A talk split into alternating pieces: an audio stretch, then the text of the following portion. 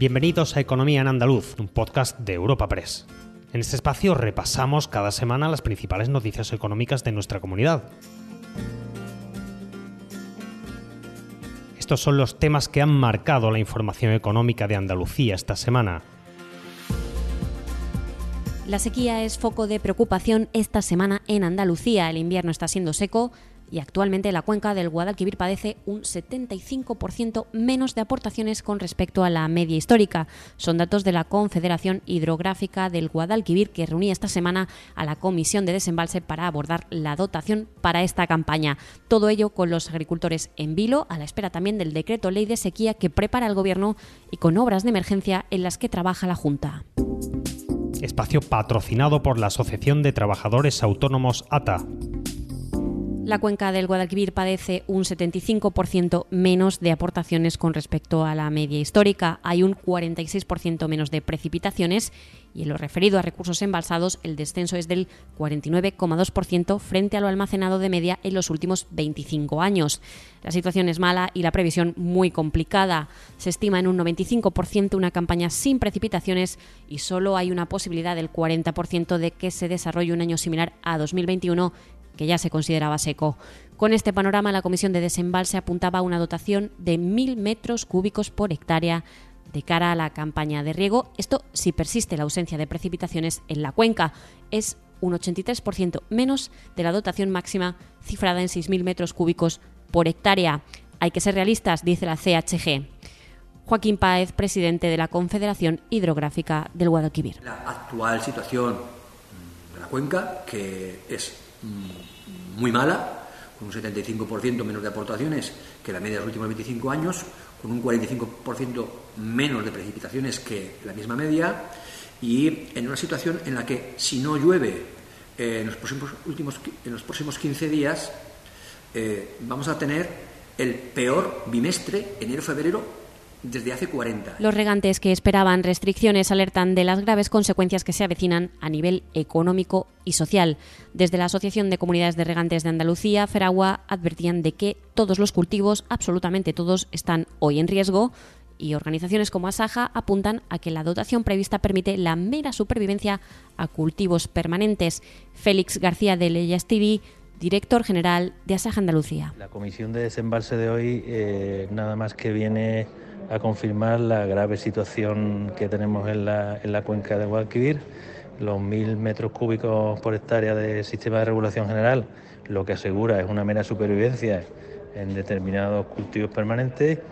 Eh, para el resto, no, por supuesto que no hay dotación y esperamos que el decreto de sequía salga cuanto antes y que no nos decepcione al sector, porque desde luego mm, esperamos eh, excepciones de la cuota y de la tarifa. Mm, no podemos pagar por agua que no estamos consumiendo, entre otras cosas.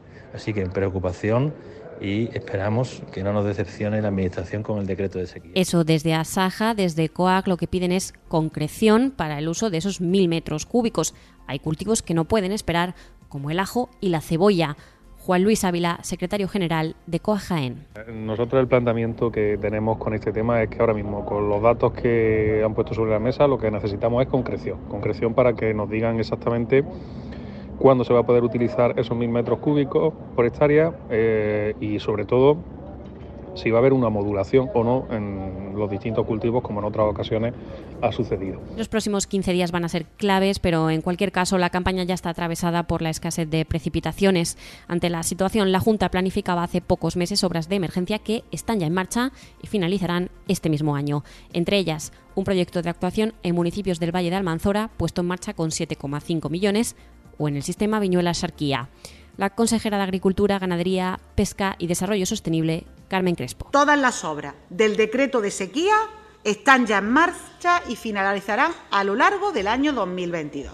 Por tanto, esto es un gobierno previsor que hace un decreto de sequía, que lo pone en marcha y que ya tenemos todas las obras en marcha y nuestra idea es que estas obras estén finalizadas a lo largo del año 2022, que tenemos especialmente una situación de sequía complicada.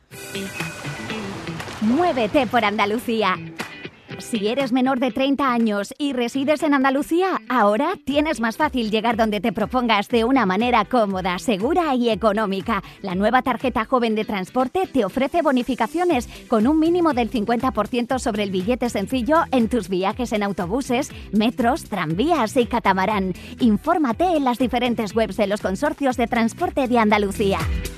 Junta de Andalucía. Cambiamos de asunto. Esta semana caía la exigencia de pasaporte COVID para entrar en restaurantes y bares. Había entrado en vigor el 20 de diciembre para, entre otros aspectos, animar a la vacunación y parece que lo consigue. 143.111 andaluces mayores de 12 años iniciaron el proceso de vacunación mientras estuvo vigente casi un 20% más que los dos meses anteriores a la implantación de esta herramienta, según datos del Servicio Andaluz de Salud. Ahora los hosteleros, en expectativa, miran hacia la Semana Santa. Javier Frutos, presidente de la Federación de Empresarios de Hostelería de Andalucía. Y ahora, bueno, pues estamos a, las expectativas de que parece ser que, que, esto si va bajando este contagio, que como decíamos, que fuera, eh, que se pudiera ver ya por fin la luz al final del túnel. Eh, sí tenemos ahí la referencia de, Semana Santa, que para nosotros va a ser básico que, se, se, pueda, que se pueda realizar con, normalidad y esperemos bueno, que una vez pasado este primer trimestre y sabiendo también que tenemos ahí el pago de los ICO, eh, que, complica mucho más, por eso estamos pidiendo por lo menos que se, que se pueda prorrogar, aunque sean seis meses, esa, esa moratoria para, para proceder al pago eh, esperemos que, como se ha dicho, que, sea el, año de la recuperación, este 2022, y que se pueda consolidar ya la normalidad por fin en, 2023. También alivio en el ocio nocturno, donde esperan que se vaya alcanzando la normalidad. Juan Rambla, presidente de la Federación Andaluza de Empresarios de Salas de Fiestas y Discotecas. Pues durante el tiempo que ha estado ha servido para evitar que se pusieran medidas restrictivas como eh, limitar el aforo o limitar los horarios y gracias al pasaporte COVID pues hemos podido trabajar y, se ha comprobado eh, una vez que ha pasado el tiempo que han seguido bajando los contagios y a partir de, ahora pues esperamos que se vaya alcanzando cada vez más la normalidad. Precisamente de cara a la Semana Santa se presentaba esta semana la campaña turística No hay pasión pequeña, que busca atraer visitantes a la comunidad con la bailaora gaditana Saravaras como imagen. El concepto inicial de la campaña profundizará en la metáfora del baile y para ello se apoyará en la figura de Saravaras como artista de talla internacional para expresar la luz, la alegría y la pasión que define esta tierra, según se exponía en la presentación de la iniciativa en Jerez de la Frontera. Juan Marín, vicepresidente de la Junta y consejero de Turismo. Tenemos ganas de volver a esa luz, a esa alegría, a esa pasión que define a nuestra maravillosa tierra. Y hoy presentamos eh, una campaña que saldrá bajo el rótulo o el título de No hay pasión pequeña. Y lo vamos a hacer con tu imagen, y lo vamos a hacer con tu baile, con tu arte y lo vamos a hacer mostrando lo mejor de Andalucía para que sin duda esta primavera sea esa explosión ¿no? de colorido, de ilusión que la gente pues lleva pues tanto tiempo ya mm, aguantándose. En lo referido a promoción de la comunidad, esta semana concluía en Dubái la Semana de Andalucía, que cerraba con casi 60.000 visitantes. Todo un éxito, según la valoración de la Junta, en una semana en la que la región mostraba sus fortalezas y su potencial en ámbitos como la investigación, tecnología y creatividad en Oriente Medio, un mercado estratégico para Andalucía. El día grande fue el sábado 13, con la presencia del presidente de la Junta, Juanma Moreno, quien destacaba en Dubái que Andalucía es el gran polo de atracción de empresas, conocimiento e inversión del sur de Europa. Juanma Moreno, presidente de la Junta de Andalucía. Esta nueva Andalucía está preparada para irrumpir con fuerza en el tablero mundial como una región que aspira a conquistar cimas muy elevadas.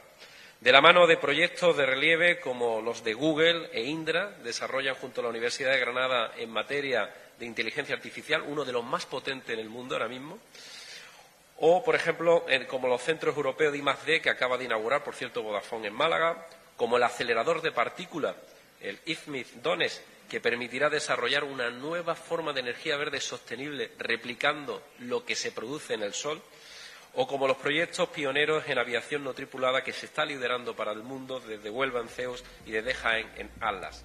Y desde Málaga, otra noticia relacionada con la innovación y la tecnología. Se trata de la iniciativa de idea a producto, impulsada por la Consejería de Transformación Económica, Industria, Conocimiento y Universidades y Telefónica, con colaboración de las 10 universidades públicas andaluzas.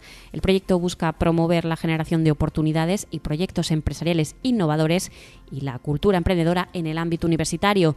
Cuenta con una inversión global de 415.000 euros y su primera convocatoria estará abierta hasta el próximo 18 de marzo. Rogelio Velasco, consejero de Transformación Económica, Industria, Conocimiento y Universidades. Eh, hemos llegado a un acuerdo, las 10 universidades públicas andaluzas, con esa gran compañía que es Telefónica para iniciar una actividad, una iniciativa de apoyo al emprendimiento. Esto va a tener lugar en el seno de las 10 universidades públicas andaluzas.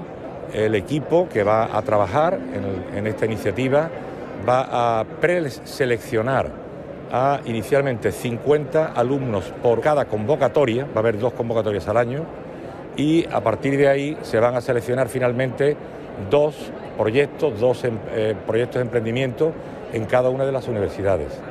Esto va a significar un antes y un después en el apoyo al emprendimiento en Andalucía. Recuerda que puedes encontrar estas y otras muchas noticias económicas en la sección Andalucía en nuestra web europapress.es. Puedes suscribirte a este programa y al resto de podcast de Europa Press a través de Spotify, Apple Podcast, Evox o Google Podcast.